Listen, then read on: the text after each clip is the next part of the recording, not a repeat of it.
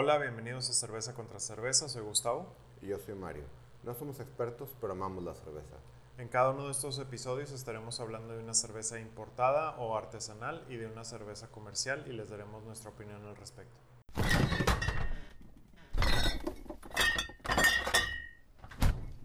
Hola, bienvenidos al episodio número 11 de Cerveza contra Cerveza. Hoy es un episodio especial porque tenemos, además de al Mario de siempre, tenemos al, a un Mario A otro adicional. Este, Como ustedes y yo vamos a estar muy confundidos. Espero que estos Marios no estén confundidos y cada Mario sepa qué Mario es. Eh, ¿Qué no es esa la pregunta que todos nos hacemos toda la vida? no, yo no me pregunto qué Mario soy. Supongo. Este, bueno, eh, como hoy es un episodio especial, normalmente siempre traemos dos cervezas, pero ahora con el invitado hay tres cervezas, así que eh, no manejen después de escuchar este podcast. Este, y para seguir una tradición, supongo, empezamos con la cerveza comercial eh, de distribución masiva. Y bueno, aquí un tema, una cosa rápida. Este, nuestro invitado también trajo cerveza Ajá. y lo consideramos un, un comodín completo. A Tavo le tocaba la cerveza comercial, a mí la cerveza, digamos, los premium de distribución más limitada. Y a mi tocayo lo que le dijimos fue, tú trae lo que quieras. Entonces, Exactamente. Así es. Bueno, empezamos este, con una victoria. La victoria de México. Este, en México. La victoria. que es- dudé sobre traerla porque la considero muy similar a la superior. Este, De hecho, el episodio de la superior hablamos un poquito sí, de las, simili- de las similitudes en, em, ya si no necesariamente en sabor, en todo el concepto. en En todo. imagen, todo. Exacto. Entonces, este, por eso había dudado sobre traerla, pero me animé porque a final de cuentas, pues es una... eh, en algún momento sí iba a tener que, que traer esta cerveza y pues hoy es igual de buen día que cualquier otro día. este, en especial porque, digo, tenemos un invitado, no le voy a hacer la jalada de traerle la tropical, güey, este, la, y la otra vez, así como que, ¿saben qué? Y ya se salvó la cluster, Sí, entonces. sí, entonces, este, salud. Salud, Salud. Em, que bueno, pues una de las primeras cosas que también por la que traje esta cerveza es porque esta cerveza es caballo de batalla. Así es. Sí. O sea, a donde la lleves jala, en restaurante jala, en carne asada jala, en. Con cena. deportes, Sí, sí. sí, sí. Este, Supongo que el hecho de que anuncien en letras gigantes más que la misma más que la misma marca es que no es clara, no es oscura, es mestiza. Supongo que habla un poco de eso. Es como Pues que, busca diferenciarse, ¿no? O sea, Pues- como que hay mucha tendencia de que una Sí. clara, una oscura. Sí, o Pero también le pega al, al orgullo de ser mexicana, ¿no? O Sí, sea, imagino. orgullosamente mestiza, orgullosamente mexicana. De hecho, Es- tiene una historia muy interesante esta, esta etiqueta. Ajá. O sea, es de pues grupo modelo, ¿no? Pero en aquellos tiempos esta cerveza Victoria era muy popular en Veracruz, si, si mal no, no- me equivoco. Y pues modelo estaba empezando su expansión y se hace esa propia de esta, de esta etiqueta, de esta marca. Por eso no sé si se acuerdan que, que había campaña, había muchos anuncios, que era la Victoria de, de México. la victoria de México con los gringos intentando Exacto. exportar eh, Exacto, entonces de maneras este, interesantes unas cajas de cerveza. Ajá. Jamás entendí por qué no llegaban al puente del Arabia Cruzado Y porque listo, tienen ¿verdad? una franquicia de alcohol, pero allá ellos. Es muy buena. Bueno, a mí me gusta mucho eso. Que bueno, es competencia. Sí es similar a la superior, pero es más bien competencia de la. de la. de la indio. Este. Sí, por el del ¿no? estilo. El estilo es una... Eh, pero tiene un no sé qué, qué, qué sé yo que la indio sí tiene. No sé si es lo que tú luego nos Eh. dices que es la historia. Es- podría ser, este, digo, siendo de Monterrey, la Indio es este es, es una de las cervezas de cajón de la zona. Entonces tienes que tener eh, historias con la Indio, no importa quién seas, porque, seamos sinceros, aquí hay Tecate Light e Indio. Ujú, Y, todo lo demás. y, y capaz y algo más, pero son las dos cosas que no fallan, entonces todo el mundo tiene más historia aquí.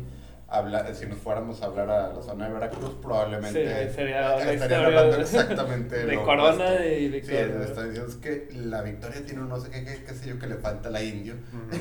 Este, Que, digo, estaría padre hacer un día una un blind test. Sí.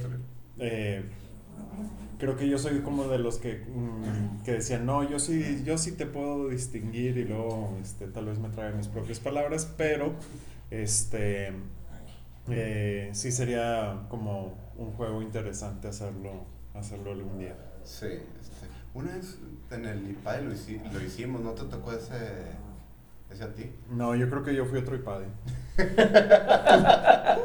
No, este, Heineken se presentó. No, e hizo la y, y- y hizo un, un blind, blind test, test. un blind test eh, limitado obviamente no toda la generación pudo hacer fila de para concursar y no nos fue no nos fue muy bien en mi generación. ¿y de qué era el test? Eh, básicamente ven varias cervezas de que a ver si puedes realmente distinguirlas. Ok. Y no es- les es- fue es- muy bien este no sé si es positivo o negativo yo no participé no me tocó levanté la mano con mucha enjundia pero no me dejaron participar. Este, por un lado que malo porque no pude tomar cerveza durante, durante una clase, pero por otro lado que bueno porque no me exhibí como todos los demás. Sí, y es que, bueno, también creo que es muy complicado la diferenciación porque la mayoría de estas cervezas, pues de grandes cervecerías eh, masivas, digamos, la fórmula pues se va yendo a- al, al consumo de, bueno, échate unas cuatro, unas Sí. diez en la carne asada. Entonces tiene que ser muy ligera y empiezan a homogenizar un poquito los ingredientes. Me hiciste pensar también en, en que también las recetas se filtran entre cervecería y cervecería y dicen, bueno, necesitamos sacar algo que sea como esto y entre, entre que las entre que va a haber gente que sí sabe distinguir qué tiene Sí, que tiene un Ujú. paladar más- sensible, digamos. Pero bueno, a mí sí me cuesta un poco de trabajo. No, Sí. Por un lado, eh, lo que mencionas es eh, en la Cuauhtémoc le dicen el drinkability, lo usan Sí, como término sí, sí, de decir, este, por otro lado, al ser masivo, inten- eh, su definición de calidad es un poco diferente. Es decir, sabes que para nosotros calidad es consistencia a lo largo del tiempo, Que es que a no tenga igual. Que no tenga ese pico de amargor que hace que, que aleje a ciertas personas. A los que nos gusta la cerveza, ah, es que es una IPA güey, Ujú. amarga, bueno, es un sabor diferente. Al que quiere para la carne asada, eso que de repente te llegue el golpe, puede que no se lo quiera, entonces tienden a, a quitar todos los matices más salvajes Sí. de las cervezas. Y eso como que lleva Abarca más mercado. Abarca más mercado a cambio de...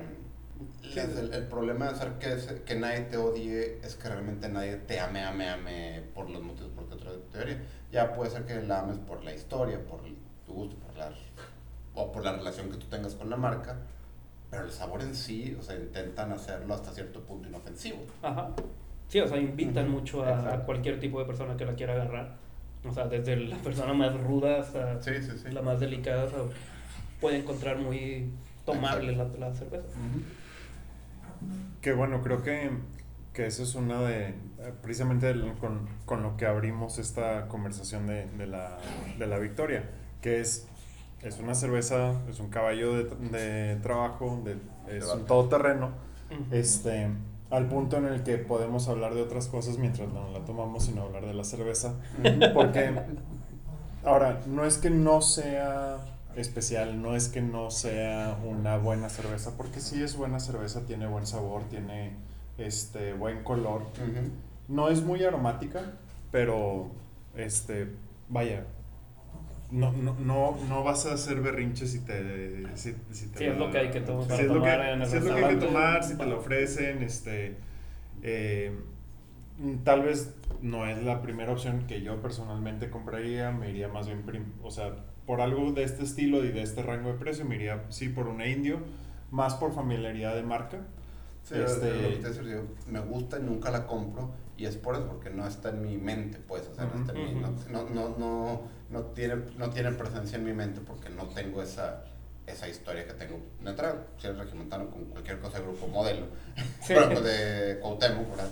Este, pero sí, es más, creo que es más que nada la parte de decir, eh, este, aquí no es el mercado fuerte de la victoria. Para nada, o sea, incluso empezamos con eso, ¿no? Que hasta se confunde con la superior. Mm. Bueno, este, ¿algún comentario adicional de la victoria? No, pues creo que se ha dicho lo mismo que yo pienso, que es totalmente de batalla. O sea, no, no es una cerveza que se me antoje estando en mi casa y que haga una cerveza, sí, a huevo, quiero una victoria. No, eso no creo que vaya a pasar nunca.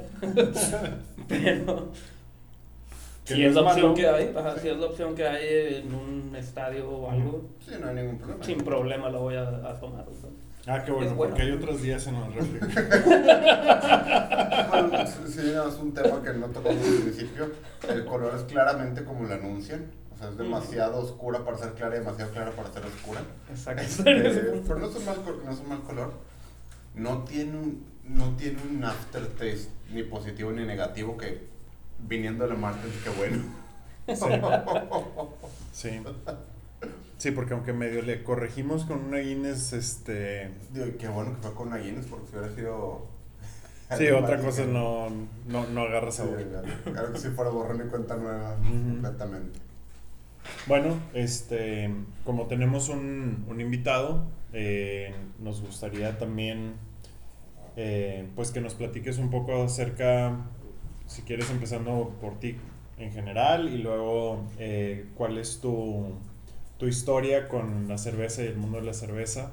Eh, yo te conozco por, precisamente porque estás en, en, eso y este, tú y tus socios eh, yo creo que ahorita tienen unas de las propuestas más interesantes en la ciudad de Monterrey y sobre, sobre la cultura de la cerveza y además no solamente, porque creo que también eso, eso vale la pena mencionar, la, eh, la, cultura de la cerveza es más allá de la cerveza y de la industria.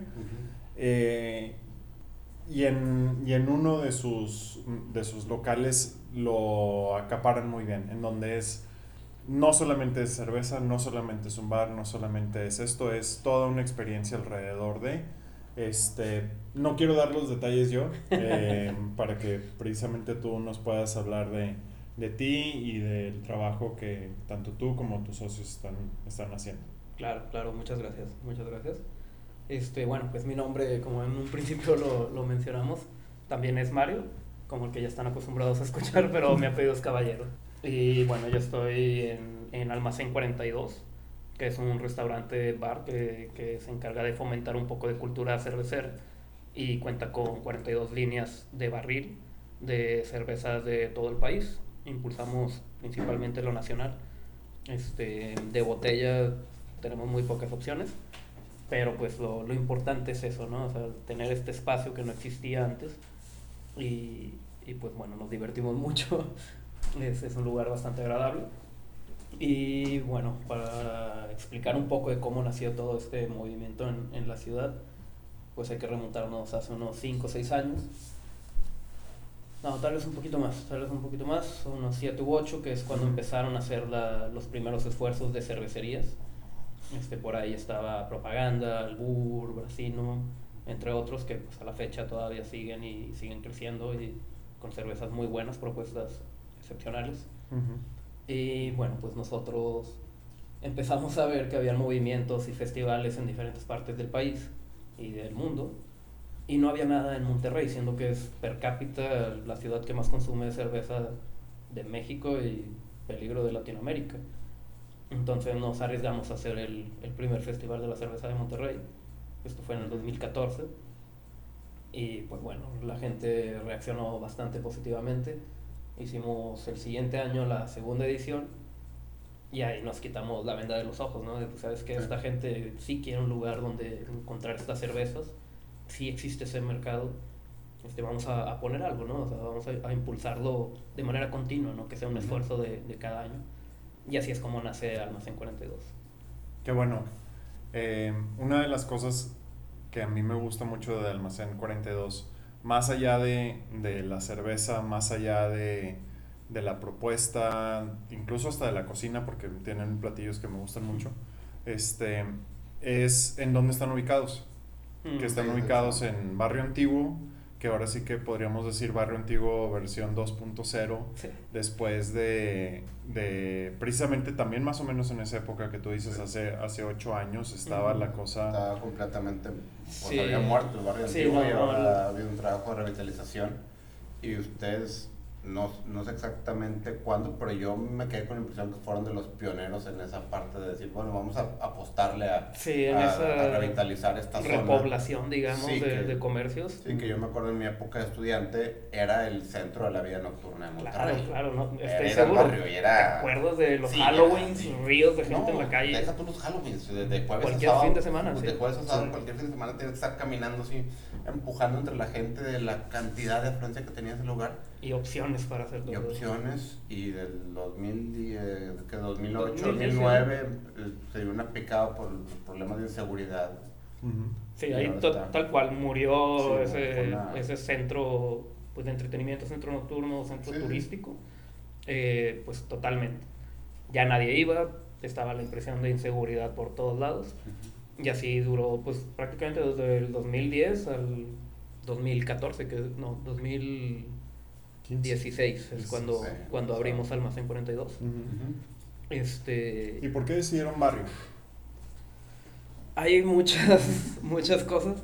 Una de esas es precisamente la nostalgia. Ujú. que es un, un, un ambiente que a nosotros pues siempre nos gustó, nos gustaba mucho pues ir, tienes las memorias de la preparatoria, de la carrera, o sea, era un punto de encuentro, ¿no? Es, Ujú. es el centro de la ciudad, es el centro que todo el mundo ubica y, y no hay discriminación geográfica, digamos, o sea, le No, queda la eh. misma distancia del del sur, del del norte, del de donde sea. hablando de discriminación, lo que me acuerdo mucho era que está, estaba el Iguanas Sí. para los eh, para los que nos estaba el Antrópolis para, para los que no teníamos para, estaba el barrio que era Los fresas, sí. los más fresas y estabas a una cuadra de distancia. Exacto, exacto, o sea, Sí, ¿no? no había, o sea, esas barreras sociales pues también como que Se, se caían un poquito. Sí, estaban, estaban las barreras sociales, digamos, en la entrada al, al barrio, pero se rompían el puesto de coches Ajá. de afuera. Sí, todo el mundo caía Todos, este, el más rico y el más pobre, terminamos este, Sí, regateando bajar, bajarle con un coche callejero ahí afuera. Sí, este. Y bueno, o sea, fueron varias cosas. Una, este, eso, ¿no? La nostalgia. Otra, los esfuerzos que, que hizo gobierno para restaurar esta, esta calle, que es Morelos, que antes era de automóviles y, y hicieron esta, esta remodelación, que le hicieron semi-peatonal, porque pues, todavía pueden pasar automóviles, pero ya no se estacionan. Entonces ahí crea un flujo de personas bastante interesante. Este, y la otra que el espacio curiosamente se adaptaba a lo que necesitábamos. O sea, bueno, si no conocen Almacén 42 es un espacio abierto en donde pues los, la- las construcciones o la edificación son contenedores marítimos. O sea, hay una construcción pequeñita que es la cocina y se acabó. Todo lo demás está en base a, a contenedores. Entonces necesitábamos un espacio, un estacionamiento tal cual. Sí. O sea, no queríamos tocar fachadas, no queríamos destruir nada de eso. O sea, vamos más a preservar lo que existe y a reutilizar las cosas que, que están abandonadas, ¿no? O sea, por ahí también tenemos otro espacio que es el metapatio, que era una bodega desutilizada desde hace 10 años Ujú. y lo restauramos e hicimos un, también un punto de encuentro, un foro social, este, totalmente orientado a la cerveza artesanal. Sí. Y son, me, me interesa que son este, dos conceptos muy diferentes, Ujú. pero al mismo tiempo siento que tiene una filosofía muy similar.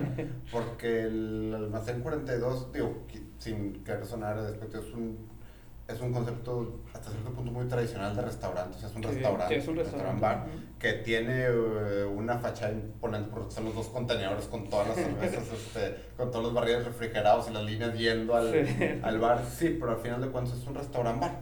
Sí, sí, sí. o Y sea, el, y el metapatio es como una especie de food court de cervecerías artesanales.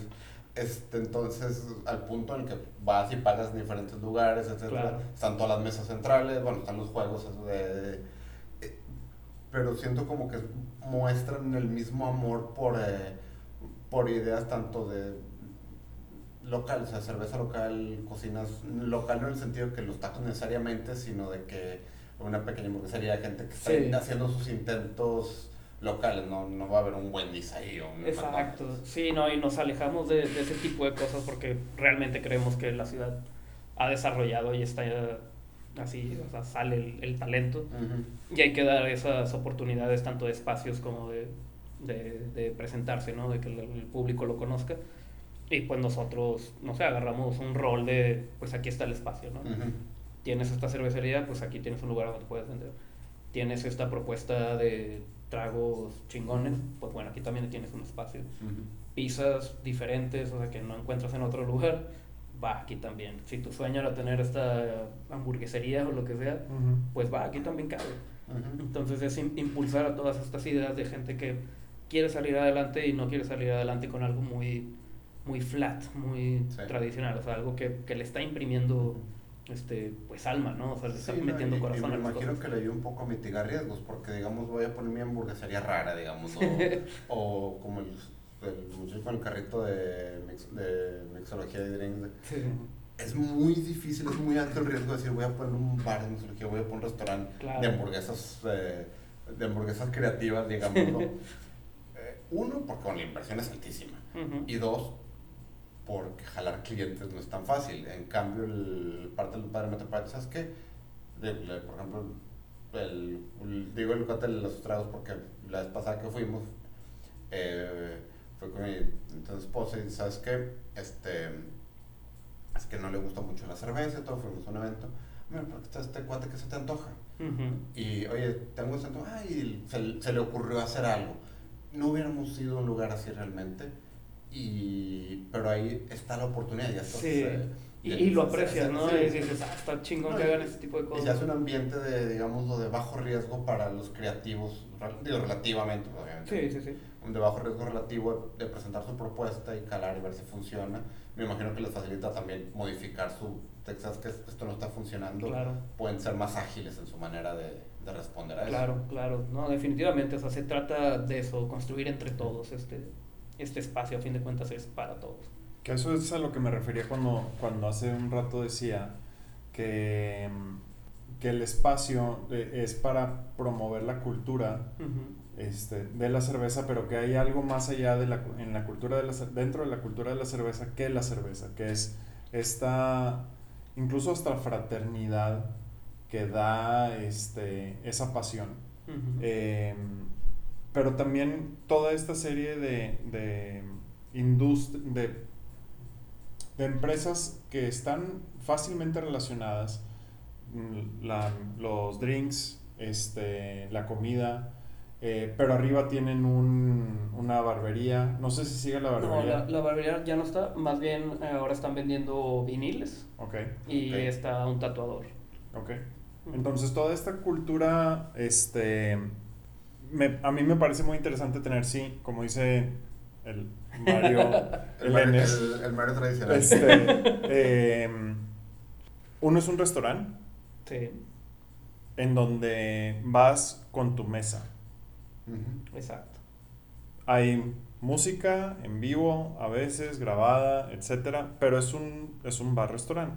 El otro es una experiencia de encuentro, de intercambio este, con todos los comensales. ¿Por qué? Porque las mesas son comunes, Sí. hay un escenario, este, bueno, hay dos escenarios, no hay meseros per se.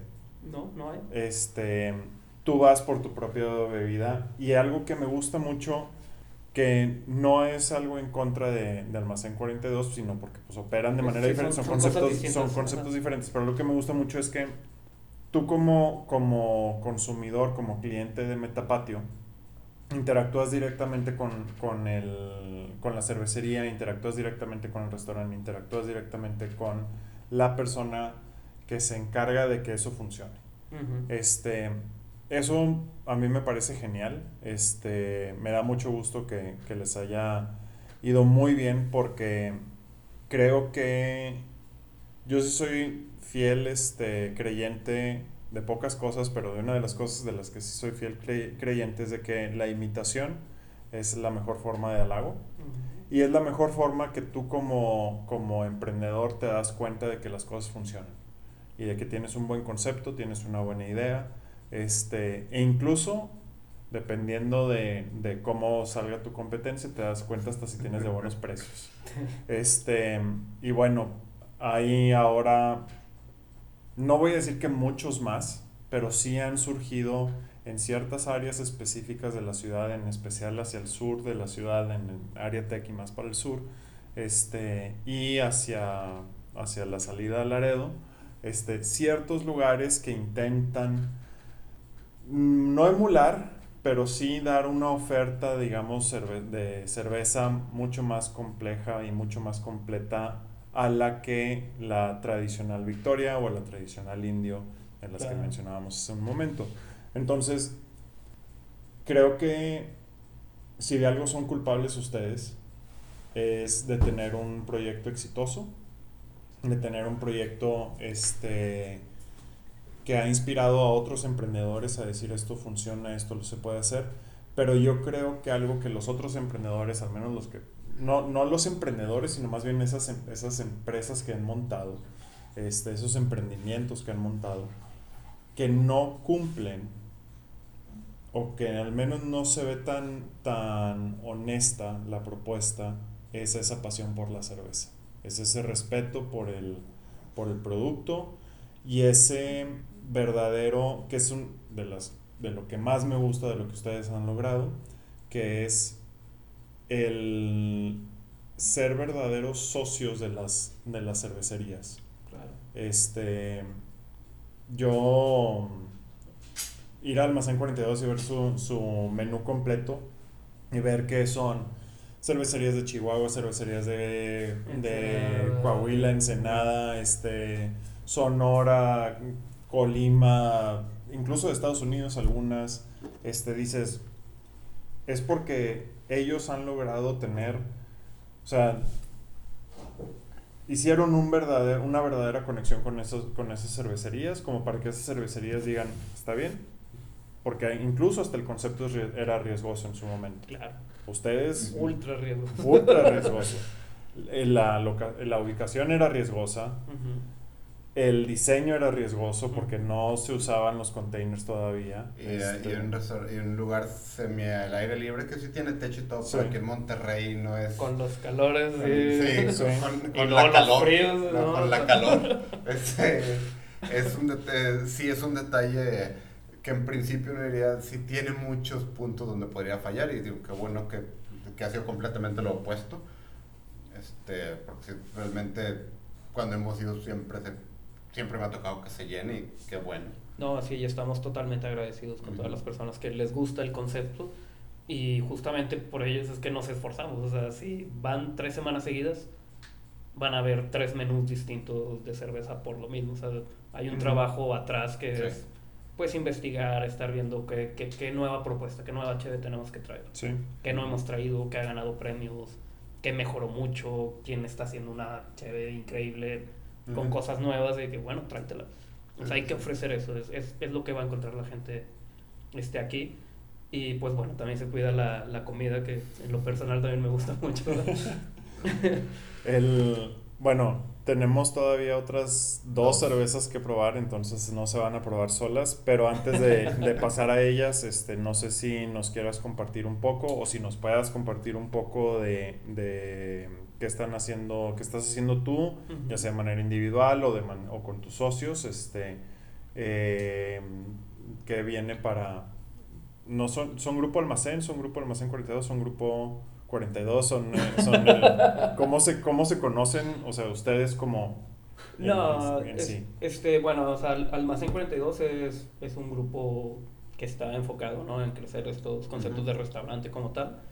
Y Metapatio está más ligado a los festivales de cerveza Ok. y al fomento de esta Ok. de la cultura cervecera como tal. Este, sí se repite mucha gente en, en las mismas dos, dos Sí. cosas. Se comparte la, el, el- la clientela. La clientela y, y no, no necesariamente la clientela, también lo- los que están detrás de las, Claro. del, tras bastidores. Este, y pues sí, ahorita nos estamos enfocando, o sea, la próxima semana vamos a estar abriendo un punto en, en San Pedro, en, igual en, Monterrey, pero pues en otra parte de la ciudad. Este, sí, el próximo jueves vamos a, a tener un soft opening Ujú. pequeñito. y las siguientes semanas cuando ya vamos a, a abrir al público, bajo esa misma idea, ¿no? De, de, acercar este producto que es tan bueno, que tiene tanto corazón, tanta alma, a gente que o le da flojera ir hasta el centro, Sí. o le da miedo, porque todavía existe eso. Sí. Este, entonces, pues ok, o sea, si, si no quieres ir hasta allá, no tienes que ir hasta allá. Ten, aquí tienes esta opción. No van a ser las 42, van a ser 28, pero sí puede servir para quitar ese miedo de la cerveza artesanal, ¿no? Porque hay, gente que todavía este, lo ve como, ah, no, qué pesadas, o Mm, sí, sí, sí. no, están muy fuertes, están, y, y es, es amplísima la variedad. Sí. O sea, hay cervezas mucho más ligeras que las comerciales que estamos acostumbrados. Sí, es un, Y un otras que se van espectro gigantesco. Exacto. Es virtualmente infinito, o sea, entonces no, no hay que cerrarse esa puerta, entonces, va, va, pues aquí tienes esta opción. Entonces estamos a- a- haciendo este, este esfuerzo que es el, el más próximo y por ahí también en noviembre vamos a traer otras sorpresas. Órale. Excelente. Muy bien, pues muchas felicidades. Muchas gracias. Este, una última pregunta, nada más porque ahorita antes de empezar la grabación estábamos platicando de eso, ¿por qué 42? Sí, es, esa es una pregunta muy, muy válida y muy buena. Todo el Por- mundo piensa que es... Porque es porque tienen 42, 42 42 líneas de cerveza. Sí, pero re- realmente es, eh, las 42 líneas es una consecuencia del nombre, no al revés. Este, esto se debe a que en 1542 el emperador Carlos V de España otorga el permiso a la Nueva España de poder tener una, una cerveza original en, en- en la Nueva España, en México. Pues. Ujú. Entonces es una conmemoración a esa fecha histórica para la industria. El nacimiento de la cerveza en, La cerveza en nacional. México. Sí. O sea, ese pedo de que entonces la industria cervecera en México es no, es pura mamada. O sea, te- realmente tiene 450 Sí, años. Si en 550 años. México, Ajá, si, si sabemos algo de México, ajá. es que necesitamos nuestro alcohol. También tenemos el, eh, el- eh, los vinos más viejos del, del continente. Entonces, pensé que ibas a decir por un momento, si algo sabemos de México es que todos son una mamada, todo es una mamada, pero... no iba por ahí, te lo quisiste decir. sí, Ok. sí. Yo no, tú no lo dijiste, yo lo pensé, yo lo dije, yo me hago responsable. Atribuyo de a ese- sí, sí, sí, yo me hago responsable de ese comentario. Y bueno, vamos a hacer este, una pequeña pausa para ir por, por lo que sigue, que sigue la comodín. Nada, Ahora sí que solamente nuestro invitado Mario sabe qué es lo que, lo, que, lo que trajo. Y bueno, ahorita vamos a ver de qué se trata esto. Vamos, vamos.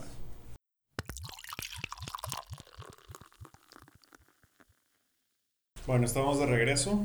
Este Mario nos está haciendo favor de sacar una insurgente, insurgente cerveza brown. Sí, sí, la, Yo la conozco, entonces esto va a ser interesante. ¿No lo has probado? yo No. tampoco. Así que esto va a ser interesante. Este, igual y mientras las vamos abriendo y todo, si nos puedes contar por qué decidiste traer esto, este, qué, sí, qué- sí, o sea, sí, sí hay una, bueno, no una historia detrás, pero, pero sí motivos. Este, entre ellos es que es una cerveza, una cervecería que a, a mi gusto es de, de las mejores. Este, ellos están en, en Tijuana y fue de las primeras eh, cervezas que estuvimos eh, pues moviendo allá en, en, en Almacén 42. Ok. Entonces también me trae recuerdos, ¿no? De, de que, ah, mira, esta chévere está bastante buena, ¿por qué? A ver. Entonces de, de involucrarme un poquito más. Y me gusta mucho. O sea, actualmente la, la sigo tomando y, y, y no ha perdido el toque, ¿no? Bueno, eh, la descripción de la etiqueta, aroma cítrico, tonos de caramelo, ligero amargor. Sí, Este, insurgente, toma artesanal. Una cosa. 5.5% de alcohol, güey. No, está bastante. es- Supongo es el rango, digamos, Sí. superior de lo normalito. Perdón, salud. Salud. salud.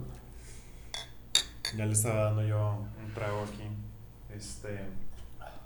Que no dijimos cuánto trae la Victoria, pero Cuatro. trae unos míseros 4. Unos bastante normales, cuatro. Sí. Ok, entonces, este, co- cosa interesante, ahorita acabas de comentar antes de, la pausa eh, que una cerveza artesanal no necesariamente es muy amargo o muy fuerte. Y esta vez tiene un tono amargo, pero no es, digo, no es, es- no es este, del, del- ni remotamente lo más fuerte que uno va a tocar. Pero comparado a cualquier cerveza comercial, es considerablemente amarga. Sí. Este, No, pero- después de la victoria, esto es así como que no, o sea, Pero lo que iba es, la, la definen como ligero amargor. ajá. Eh, Y tiene 30 IBUs, que es un que supongo que es el punto en el que dices, ok, este, ya estamos hablando en otra, en otra, en otra liga. No, sí es bajo. No, o sea, sé que, no, sé que no es muy alto para lo que es una cerveza Sí, sí, artesanal. para los Pero una IPA, como- pues sí, bueno, sí pero si, si, si esta la pones contra una Victoria, una Ah, Indio claro. o, o una Bohemia, lo que, cualquier cosa, este, al final van a decir, vaya, esto es amargo. Sí. Este, comparado, digamos, yo tengo familia que toma Tecatelet porque a la Indio se le hace pesada. Entonces, esto sí. Todos, todos tenemos esa familia. Sí, entonces este es un salto muy fuerte contra cualquier cosa normal. Pero te está diciendo que estamos hablando todavía del inicio de la escala de amargor real. Que no es una queja, me gusta. Sí, sí, y, y también lo que es interesante de esta, de esta cerveza es que a pesar de, del amargor, Ajá. también tiene esos tonos de caramelo, o sea que, bueno, a mí me, da algo de Está bien, dulce, ¿no? ti- tiene, un, tiene un buen balance. Este, habíamos, yo había comentado en otra episodio que yo las cervezas, este, por ejemplo las les tengo mucho miedo porque hubo una época en la que hubo una terrible carrera de armas de ver quién hacía la cerveza más imbebible. Entonces siempre que dice, oh, tiene un cierto amargor, es una IPA", yo tengo mucho pavor de esa cerveza porque Sí, recuerdo... sí te esas- fijas en No, recuerdo esas épocas de, de, de la competencia, era, de, de esa competencia que hasta lo ponían de que de hop, hop, de Sí, extra hop, eh, Sí, dry hop. Sí, entonces, pero no, realmente entiendo por qué dices que te gusta mucho, es muy buena. Está muy buena, la verdad. Yo no la había probado tampoco. Eh, una de las cosas que mm, le recomiendo a, a quienes nos escuchen es que lean las instrucciones. Porque dice, servir lentamente para no levantar el sedimento natural en la botella. Yo no lo hice. Y en la espuma se veían unos puntos negros que me hicieron pensar que el vaso estaba sucio, excepto que Mario Elenes lo lavó, lo enjuagó.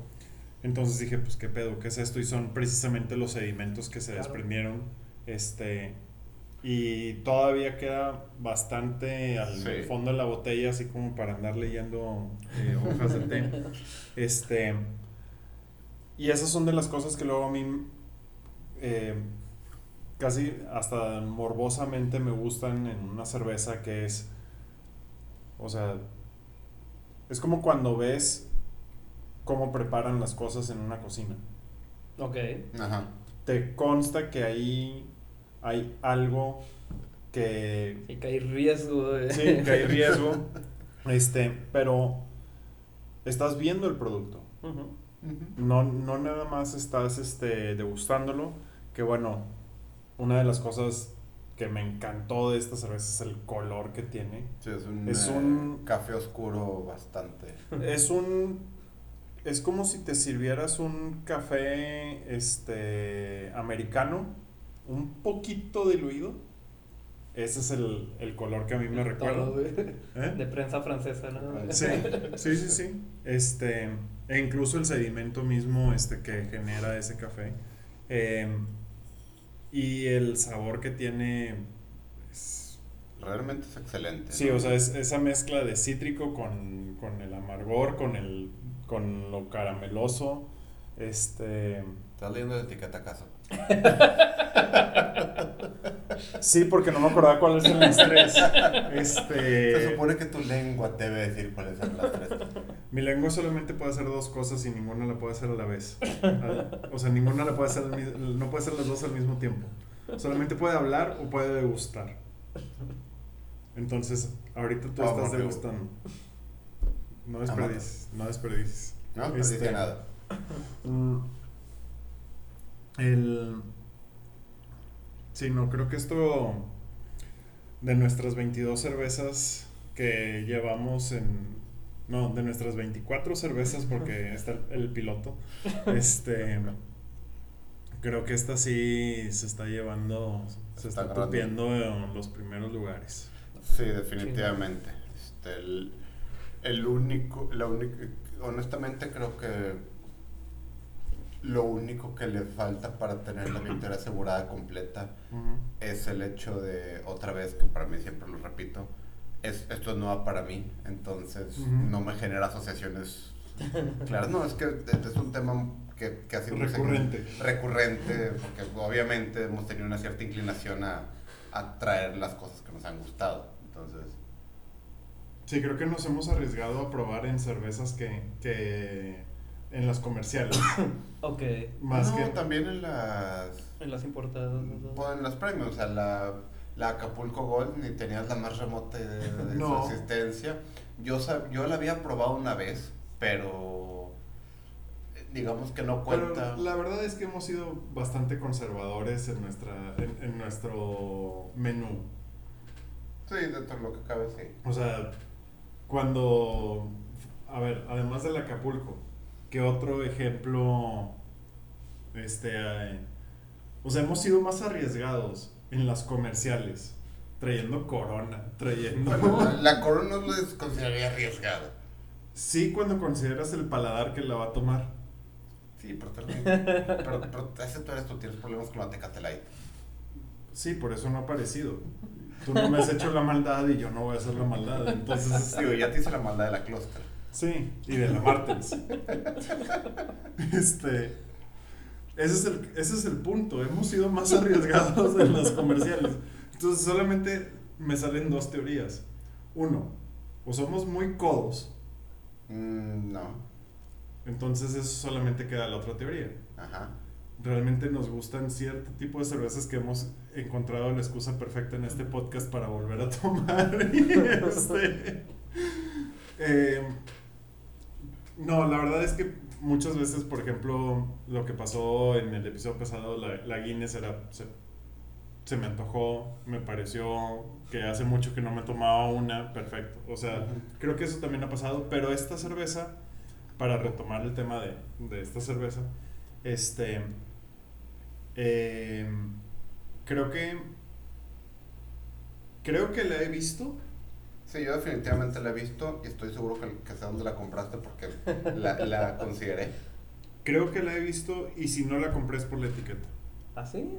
¿No Sí. te parece atractiva la etiqueta? No, no me parece atractiva ¿En la, serio? la etiqueta. Me parece, me parece que muy fácilmente otras me van a, a llamar más la atención a pesar de que es una etiqueta blanca sobre una botella ámbar. Ujú. este, con letras rojas eh, pintadas como en acuarela. Este, Yo no tengo problema alguno con la etiqueta. no, no es de que no me guste, es de que me Se van a, perder o... me, me llaman más la atención otras. Entonces, igual y, igual y no. Seguramente yo soy el del problema. Digo, eso es, una, eso es una conclusión razonable, no importa estamos hablando. Sí, pero... y, y de todos los días, este. Eh, pero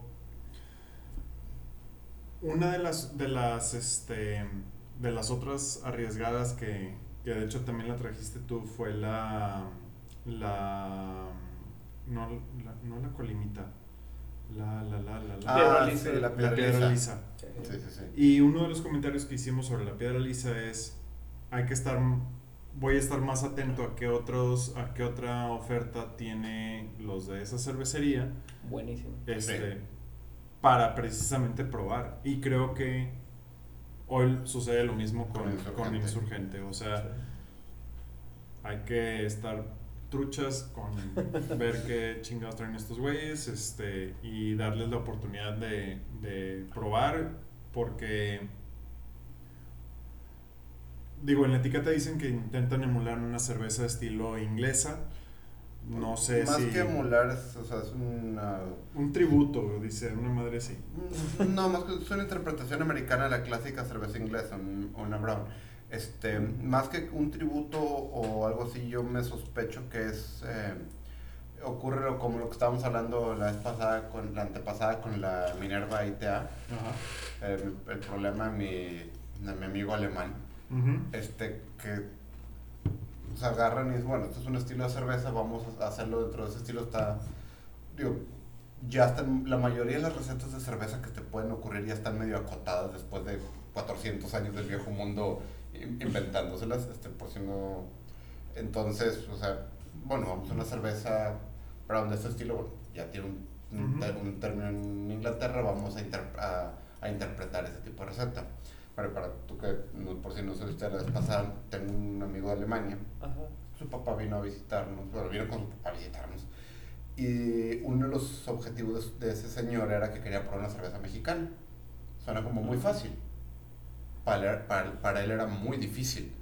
Aquí hay un indio, no, esto es una cerveza de Viena. Aquí esto es una Pilsner, las Pilsner son alemanas. Aquí es, es una lager, las lagers son... Señor, usted le pusieron nombre a todos los tipos de cerveza.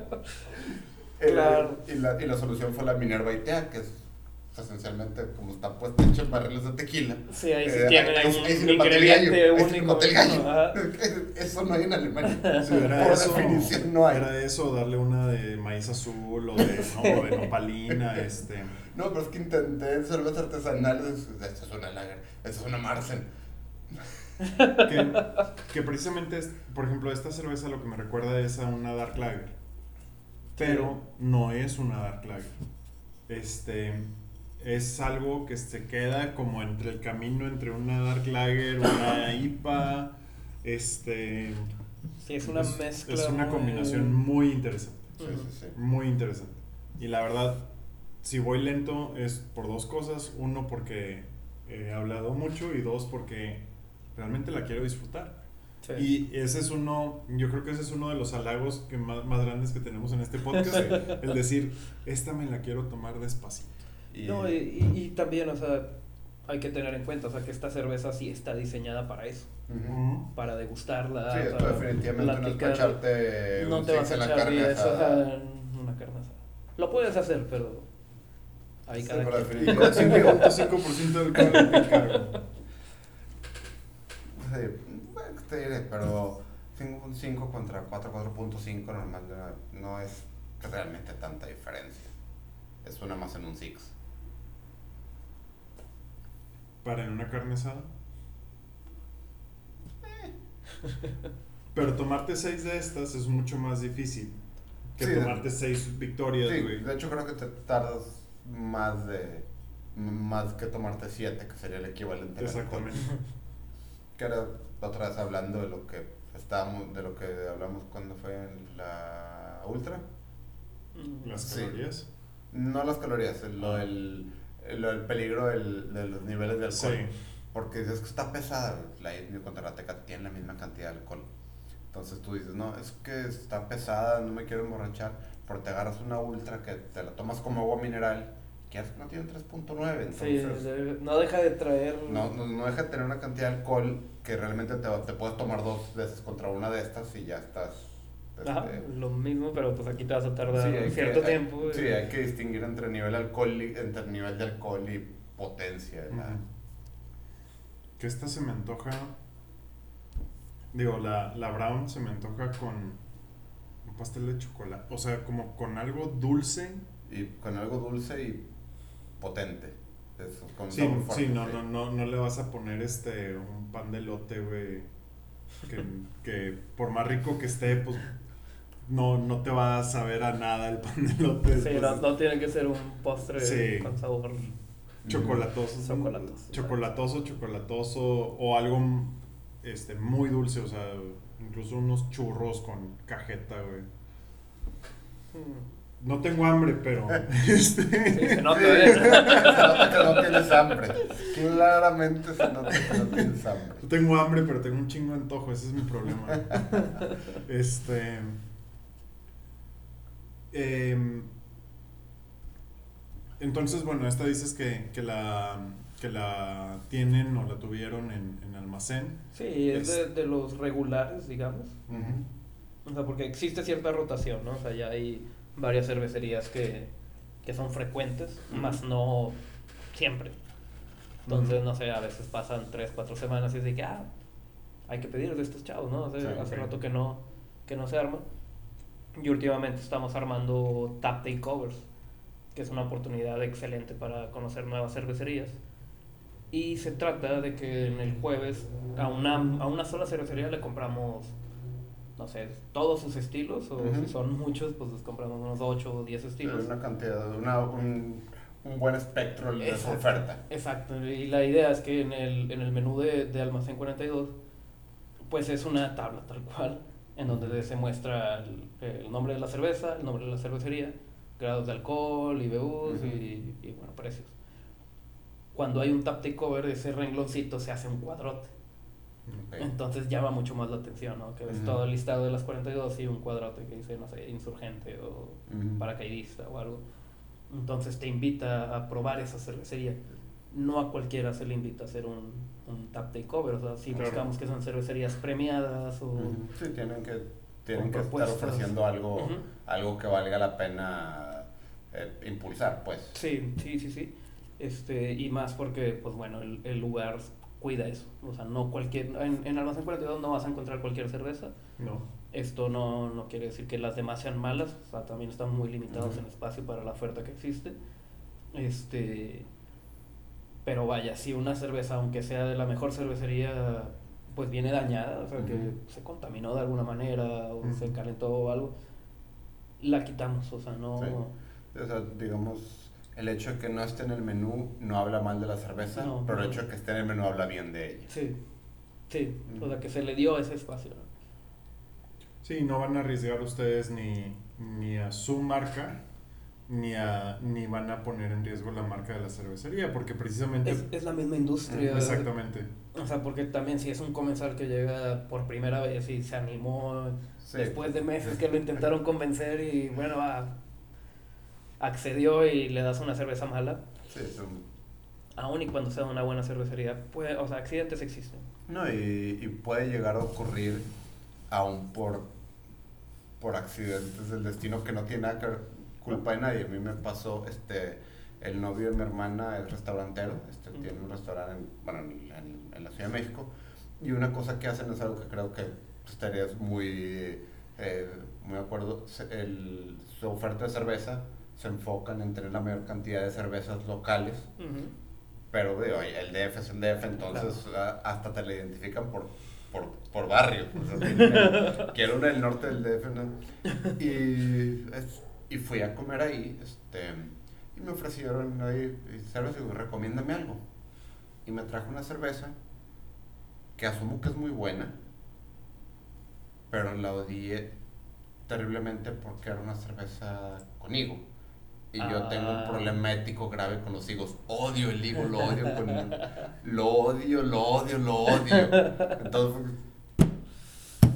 Auxilio, sáquenme de aquí.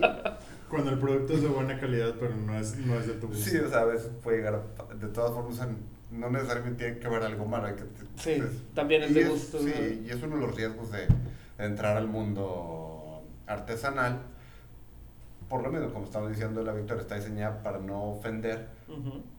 pero la verdad, ya cuando estás hablando de querer generar algo especial, a alguien vas a tener que... A alguien le va, le va a caer mal, porque cuando quieres hacer algo muy especial, muy único, ali- eh, porque alguien que te ame, alguien lo va a odiar. Sí, vas a tener esa Ujú. polaridad, Sí. ¿no? Tienes que estar dispuesto a que alguien Ah. diga, esto no me gusta. Es que no puedes amar sin polarizar un poco. ¿Sí? Sea, no puedes pues, generar algo que sea amado sin, sin no generar algo de polaridad. Entonces, en este caso, por ejemplo, ese ligero amargor es mucho más de lo que uno esperaría en una cerveza comercial. Va a haber gente que diga, no, no puedo con esto. Sí. Este, la- a pesar de que dentro del mundo estamos en, estamos en, en, en novato, ¿verdad? Pero, pero va a haber gente que diga, esto es demasiado. Ajá. Y no solamente por el amargor, sino esa mezcla de cítrico con lo quemadito de la de, de, de las maltas, este eh, con Incluso, las, incluso las, los sedimentitos. ¿no? sí va a haber medio- que no le salud va a haber gente que no, no le Por ver los apet- Sí. apetecible entonces este o sea yo ahorita estaba maravillado viendo los los acentos de mi, de mi propio vaso este como si fueran mis propios hijos que no tengo este yo los tomé Eh, em, y esto va a ser muy, muy malo, pero el, el- al punto en el que el, el grano, digamos, el, el cúmulo que se quedó, lo puedes embarrar contra el cristal y, em- y mancha el cristal como si fuera un pedazo de lodo. Tus papás no te enseñaron a no, a no jugar con tu comida, ¿verdad? Mis papás me enseñaron muchas cosas que desaprendí. Este, y esa No es culpa de ellos. no es culpa de ellos, o sea, ellos neta, sí, sí hicieron su mejor esfuerzo. Pero hay manera que no agarra barniz. Sí, exactamente. Este, eh, pero para mí esto, esto habla de la, de la, de lo natural del- de los ingredientes No, y y del es- proceso. Y es una por otra, o sea, también el... Claro. Porque no está filtrado, a fin de cuentas. Sí. Por eso en las industriales no te encuentras esta- estas cosas porque están filtradas. Hay artesanales que filtran su cerveza y no te encuentras sedimentos. Sí, sí, sí. Pero muchas no. Eso también le da mucho cuerpo. Sí, claro, y de hecho, que de- decías del filtrado en las comerciales es un tema en la, por ejemplo, mi estilo de cerveza favorito es la cerveza blanca, la Weiss, que generalmente es no filtrada. Sí. Bohemia trajo su Sturris, entonces es parte del punto. Bohemia la trajo, hizo la, la Meyer Weizen y lo primero que hizo fue filtrarla. Sí. Y es una muy buena cerveza, Pero le falta algo. pero le falta ese. Le, fa- le falta ese. ese eh, es- esa, turbu- esa, esa Sí, sí. turbulencia de, de que no esté filtrada. Es que estaba, estaba buscando que, mm, por ejemplo, esta trae consumo preferente 02-10-2019, Ujú. pero no trae fecha de, de producción o de pasado. Seguramente sí la trae. Este. No la...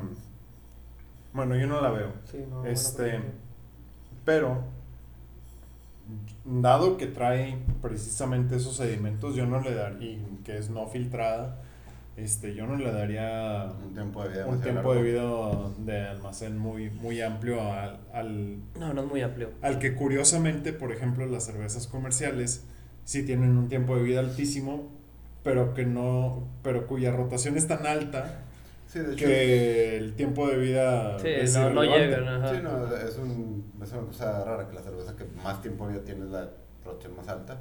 De hecho, tengo un amigo que trabaja en Cuauhtémoc eh, y en algún momento me presumió que seguramente te pasa muy seguido, que no te des cuenta, que la cerveza con la que estás cenando fue envasada ese día en la mañana. Wow. O sea, ese nivel de rotación llegan a tener. O sea, sí, porque tiene la. O sea, sí, Sí, eso y pan bimbo es lo mismo, güey. sí, o sea, digo, obviamente está frontal, pero ellos envasan y se Ese mismo aquí, día, van a recorrer a los Oxas, todo. Entonces, si llegaste y ese día día que en la tarde, Muy probablemente. probablemente esa cerveza fue envasada el mismo Que día. tenga la cheve más fresca de las. Sí, que para un producto fermentado como que suena como una su- suena como, como una, una presunción un poco rara, ¿verdad? Pero es, eh, no Es nuestra cerveza este, de producto masivo más fresca. Y es- y No. esta no está tan fresca, pero No, eh, La suena un poquito de valores. suena- suena un poquito como los suena un poquito como los quesos, añejado 25 años, consumo preferente en las próximas dos semanas, como sí. que- Sí, por. pero si suena eso de, de todo su proceso de fermentación largo y te lo estás tomando lo más fresca posible. Pero sí. No, sí, y, a- y acá, o sea, también las, las cervezas que no están. que no están filtradas, Ujú. Eh, pues vaya, cuando están en, en vidrio sí se puede, o sea, corren más riesgo a, a dañarse. A diferencia de cuando están en lata. Sí, Sí.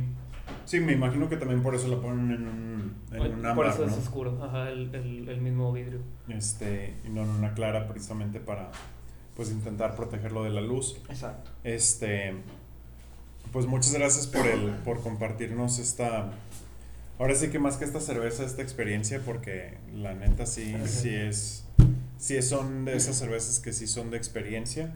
Este, ahorita ya el Enes nos está preparando su, su, su propuesta, este, su, la cerveza que nos va a ofrecer.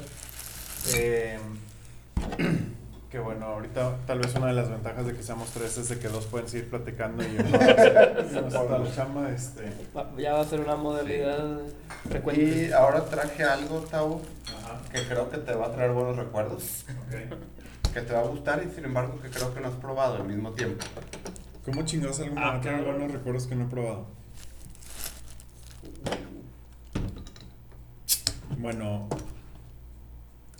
Ah. Esta sí no la he probado. Esta no la he probado. Mario trajo una Golden Carolus Hobsinger. No tengo la más remota idea de cómo Supongo que así se sí. pronuncia. Este, Suena lopulada, ¿eh? Suena, suena que es la IPA de la Golden lo cual, No, fíjate que lo no cual es. no necesariamente es malo. No lo Eh. es. Este, la cosa con, eh, con Anchor, que es la cervecería que hace la Golden, que no es Golden, es Golden, este, es que se especializan en, en cervezas de alto contenido alcohólico. Y alguien aquí ya empezó a hacer mugreritos.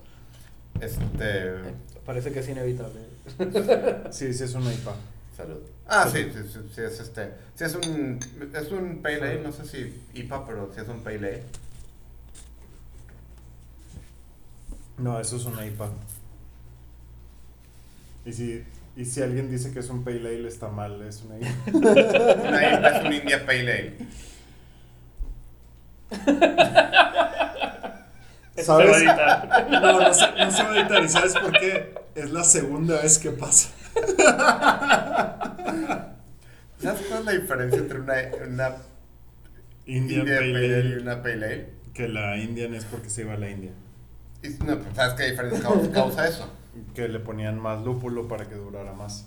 Sí, entonces nada más es un poco, es más amarga y aguanta mejor el recorrido de meses en barco sin refrigeración. Bueno, capaz y por eso mi confusión. Ahora, Definitivamente ellos sí. dicen que es una blonde ale, que eso no significa que no sea una pale ale. Este, no, pero el, Ta madre, ¿por qué no puede ser cerveza y ya? tú fuiste el que empezó con el con los tecnicismos. Esta es tu idea. Esa fue tu idea. Eh, No, pero a lo que yo porque realmente Anker se especializa en cervezas de alto contenido alcohólico. Sí. Esta tiene 8, y decías que eran las pesadas, no, ellos tienen de, de 10, 11, 12. Por un Y su clásica, de hecho, esta es de las ligeras, porque su clásica creo que tiene 8.5. Ok. O sea, es la, la Carolus de batalla, la, literalmente se llama Classic, Ujú. porque tiene 8.5 de alcohol, de alcohol. O sea, no es una... Esta, esta sí no es para, Para principiantes. para principiantes, Ni para principiantes ni para muchas. Este. ni para muchos avanzados. Este. Sí, No, también. pero realmente el sabor no es tan am- no es, no es particularmente amargo. Sí, e- está muy engañoso. Es- sí. Está engañoso, es, hasta podría decir suave para hacer un pale ale. Y para los grados que tiene. Me parece más. Más difícil de aceptar. con- en, en términos de en el paladar. La propuesta de, de Brown. Ajá. que de esto. Por dos motivos. Uno, el amargor es un amargor mucho más tenue, mucho más este, apagadón, si lo quieres mm, poner así. Pero por otro lado, este, hay otras cervezas que se asemejan a este sabor, a diferencia de la Brown. Este, la Brown es una pócima muy peculiar este, en, en ese... Logran un muy buen balance entre tres sabores que normalmente son muy difíciles de balancear. Sí. Mientras que este es puta su madre todo en el amargor, así, este... O sea, esto, es, esto está claro, su sabor. Sí. No es no hay, no hay tantas notas como en como en la Brown precisamente y por eso yo creo que es mucho más fácil de, de aceptarla. Sí. Que- y te voy a decir algo, ¿eh? Eh, bueno, esta es la segunda vez en seguida que traigo cervezas belgas. Este, creo que estamos re- rescatando el país después de la martes de la vez pasada. Pero, te voy a decir algo, o sea, la cerveza Carolus es este, bueno, Anker es una cervecería, Milenario. Tampoco, pero es una cervecería de una larga trayectoria, es una cervecería muy respetada, es una cervecería con una oferta probada. Y estos novatos insurgentes eh, creo, creo que tienen un, mejor producto. Estoy apuntando algo que no puedes leer porque está muy lejos, pero dice 1471. Sí, Eso es milenario. Bajo ciertas definiciones erróneas de milenario, sí. Bajo la definición de bien pinche viejo. Sí, Definitivamente. milenario viene de milenio, eso significa mil años. Pero suena que hubo monjes haciendo esta cerveza. Sí, o sea, pero, Ah, no, en, no, pero- en The Urban Dictionary, güey, milenario significa bien pinche viejo. Centenario. Sí, no, ok, bajo la definición de bien pinche viejo, sí, sí, es bien pinche vieja, es muy buena cerveza, pero lo que voy es, después de 600, de, de- de- de 600 eh, años, Ah, este, estos relativos novatos, porque estamos hablando de una escala geológica para esta gente, Sí. contra, Sí, ellos que Sí, tienen o sea, 8 años. sí, o sea, Un grupo modelo, Yo desde estaba- 1865, güey. sí, no, y la verdad, que son, o sea, en, en el mundo de la cerveza están en pañales, no tienen que pedirle a este, este Sí. a, a esta No. cerveza. Y no es hablar, y no es hablar mal de, de Anker, es hablar muy bien de Insurgente. Exactamente. Y. Digo, Golden Carolo siempre tiene. eh, para mí es ese referente de, de. Ok, esta es una cerveza verdaderamente especial. Entre el contenido alcohólico. Dos, la presentación. Eh, esta es una presentación que a mí me parece muy elegante. Un verde irlandés con un dorado en una botella Sí, no estoy seguro que verde irlandés sea la mejor, el mejor descriptor para una cerveza belga, pero venga. Mm, que yo sepa, los belgas no son muy conocidos por sus verdes. Este, pero, em, a menos de que sea. No, eso es Holanda. Este. eh, pero normalmente lo que hace Carolus en sus marcas, en sus estilos, es que cada color. Todo es dorado, Sí. pero cada color denota un cierto tipo de Sí, un cerveza. o algo, ¿no? Este. Y a eso me refiero con, bien. con el verde. Em, no es filtrada técnicamente, pero es más filtrada que la que la pero Ah, no, que la brown. No, no, no tiene los cúmulos, sedimentos. no Sí, no, no tiene no tiene tanto sedimento. No, no se escapó la Este, pero para mí esta es un cuando tú me dices un, ¿sabes qué? Vamos por una cerveza estilo belga, es el Belga. referente para mí es la Golden Carolus. No es esta, Porque no la habías probado. porque no la había probado y porque no es la, la clásica cerveza belga, pero la verdad es una cerveza Está muy excelente. Y yo al principio dije que te iba a gustar la idea aunque nunca la hayas probado. Sí. Y quiero ex- explicar un poquito más por esto. Uno de los, una de las cosas que nos iniciaron el camino de probar cosas que no fueran lo local Ajá. era cuando, pues, como comentábamos, comentábamos, trabajabas en Costco. Y, una, y de repente traían de que eh, cantidades limitadas de cervezas importadas raras que no se conseguían de hecho en ningún otro lado en esa época. Este, Y la Carolus era la una era una de las que de repente llegaban y siempre se te tendía a pegar una, un cartón de esas eh, cuando trabajabas ahí. Yo no sé si se, cómo le hacía, si se aparecían o qué, pero No, pero, pero lo que voy es, este, estamos hablando que fue hace más de 10 años eso. si tú quieres síguele contando, pero no te preocupes. No des más pistas. No, no, bueno, fue hace ya mucho tiempo, era cuando realmente no era ni remotamente común encontrar este tipo de cervezas que ahora, No. digo, esta no, pero la encuentras en, en, en tiendas de autoservicio. Y fue, y cuando llegabas con eso era, era como Navidad, no, import- no importaba que mes fuera, porque oye, llegó un cargamento de, de las, de, de, de las esas cervezas salvajes de Quebec que tenían 11, 12 Ah, Llegó la un- fin de Mon, las Sí. tres pistolas y Sí, la maldita. la maldita. O llegó un cargamento de, de, car de Carlos a Costco y mira qué traigo. Entonces fue, el, fue gran parte de lo que nos llevó a, a empezar a experimentar más con cervezas. Y esta de alguna manera nunca apareció. Entonces eh, cuando los fui a comprar y la vi, este, dije, ok, ya sé qué es lo que voy a, ya sé qué es lo que tengo que llevar. Ahora, creo que mm, me estás haciendo recordar y revalorar algo que no había valorado de mi estancia en Costco. Y es este que son culpables de muchas cosas buenas en mi vida. güey. O sea,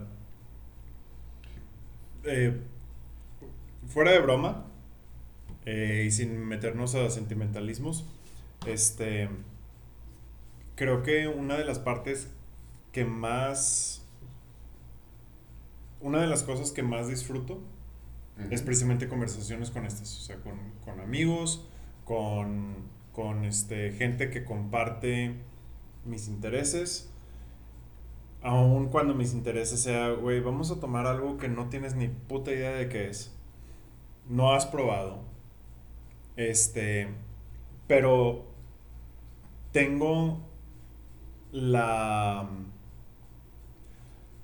tengo la, la, la espinita de que te va a gustar porque precisamente compartimos ese interés por probar algo. Em, y sí, Costco fue de las primeras tiendas que empezó a traer de eso porque es- estamos hablando de que fue hace 17 años. Eso Es- sí es muy pionero. Sí, Este, y era una cuestión, no era como que lo tenían de que la el segmento nacional simplemente. Yo tengo la sospecha que de repente les llegaba un contenedor equivocado. Porque. no, porque eh, me acuerdo que llegabas y había literalmente una isla. Hacia a la entrada, ¿no? Una isla ya, con ya. un palet de cervezas raras que nunca habías visto en tu vida. Y en tu vida volvió a aparecer ese palet de cervezas. O sea, de repente- Do- Donde ponen lo de Navidad. no, de hecho, me, acuerdo, eh, en el- me acuerdo muy bien que entras al Costco y está la zona de tecnología donde están de que las televisiones, las lavadoras y eso, y luego están los, la comida y luego están los, la ropa, y entre esas tres zonas ponían de que un, eh, una isla de cervezas raras. Y desaparece ese palet y desaparece la isla. Y un mes después aparece otro palet de otra cosa por completo. Nunca los volviste a ver. De hecho, varias cervezas que nos encantan de ahí, nunca las hemos vuelto a encontrar. Como las, la que mencionaste ahorita, ujú. la, la Tres maldita, las la tres pistolas el fin del mundo. Son de una cervecería de Quebec. Eh, todas se merecen el nombre porque tienen, tenían entre 11 y 14% de alcohol por volumen. Muy buenas. Pero entiendes por qué se llamaban La Maldita, las tres pistolas y el fin del mundo. Porque eran un muy buen descriptor de lo que, le iba, de lo que iba a ocurrir cuando lo bebieras. paraban. Sí. Era una advertencia. No, no era marketing. Era... Que bueno, regresando un poco a, a, a la Hopsinger. Hopsinger. Este. Creo que de las Pale Ale, incluso llegando un poco a Indian Pale Ale, este. Es de las menos violentas. Es de las menos violentas de buena manera. Eh, porque uno en el. en- uno podría decir. Le falta amargor. Claro, le falta lúpulo a esta pendejada para que sepa a algo. No. Tiene un muy buen balance. Este, no es agresiva a, a- así como decía Mario ahorita de que le daba Lenes, le daba miedo este las las en el sentido de que te vamos a meter la mayor cantidad de lúpulo por volumen que, que permita esto sin que salga algo que sea asqueroso. Es, bastante- es una cosa bastante be- eh, bebible, de hecho. Es bastante agradable, es muy... eh, es muy digerible, más que digerible, es este... Te la puedes tomar, estar tomando tan fácilmente sola como acompañada. Sí. A diferencia de la Brown, en este comparativo ¿no? que venimos haciendo. La Brown, la verdad sí, muy buena, pero se...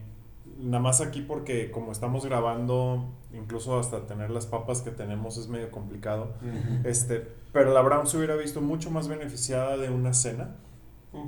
Este, mientras que esta, aunque se hubiera visto beneficiada por, de una cena, no la necesita tanto como la Brown. Sí. Mira, cosa interesante. ¿Recuerdas que mencioné que, ahorita que estaba mencionando que tenemos historia con la Caro Luz, nos gustan, Ajá. pero nunca hemos probado esta? Ajá. Y dijiste que nos, eh, nos fichaste muy bien al decir que fue hace 17 años que trabajabas en Costco. Ajá. Eh, esta cerveza, para ser una cervecería de casi 600 años de antigüedad, es nueva. ¿Cómo está eso? Fue lanzada en 2008.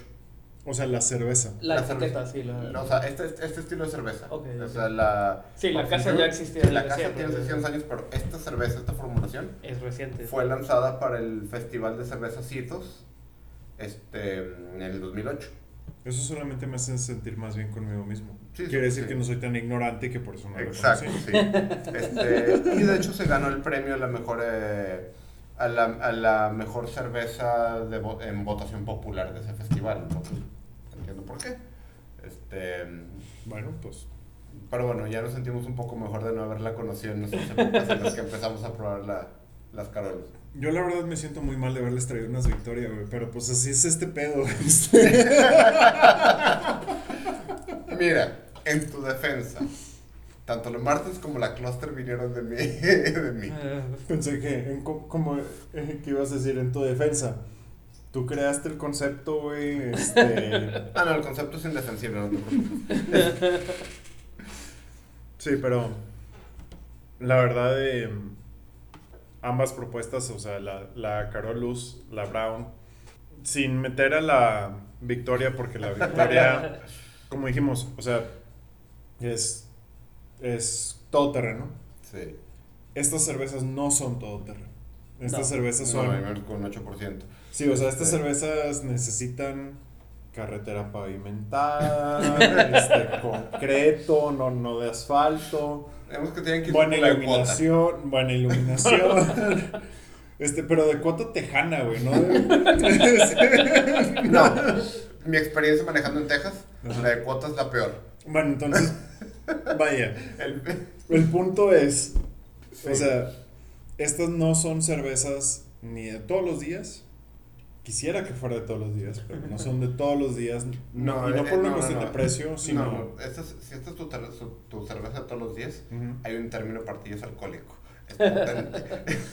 Sí, sí, sí, es que esto sí está pesado, ¿no? Sí. Te- que tiene de sabor, no. Esto es, es, es, mora- es suave incluso para una cerveza no filtrada, ignorando el contenido alcohólico, que soy la teoría que no hay mucha correlación entre, entre pesadez y alcohol.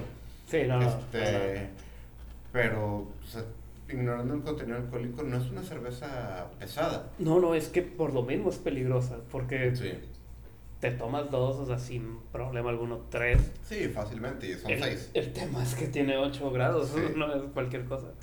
Que de hecho creo que ahorita con lo que estabas comentando, esto es una novedad para este, para este podcast. ¿Qué? Siempre, para bien o para mal, habíamos podido encontrar una un hilo que ligara las dos cervezas. Ajá. Aunque fuera, por ejemplo, en el piloto que eran dos cervezas del mismo estilo, que fue un completo accidente. Este, pero hechas una convicción mexicana fue la Indio contra ¿qué era la Kaiser Dome. la Kaiserman, que los Dark dos Lager. son Dark Lagers, este, Vienna Lagers, este, o contrastes completos en, en ideas, y en este caso, supongo que porque la victoria sea una cosa, incluso cuando hablamos de la superior, era contra un artesanal que intentaba hacer este,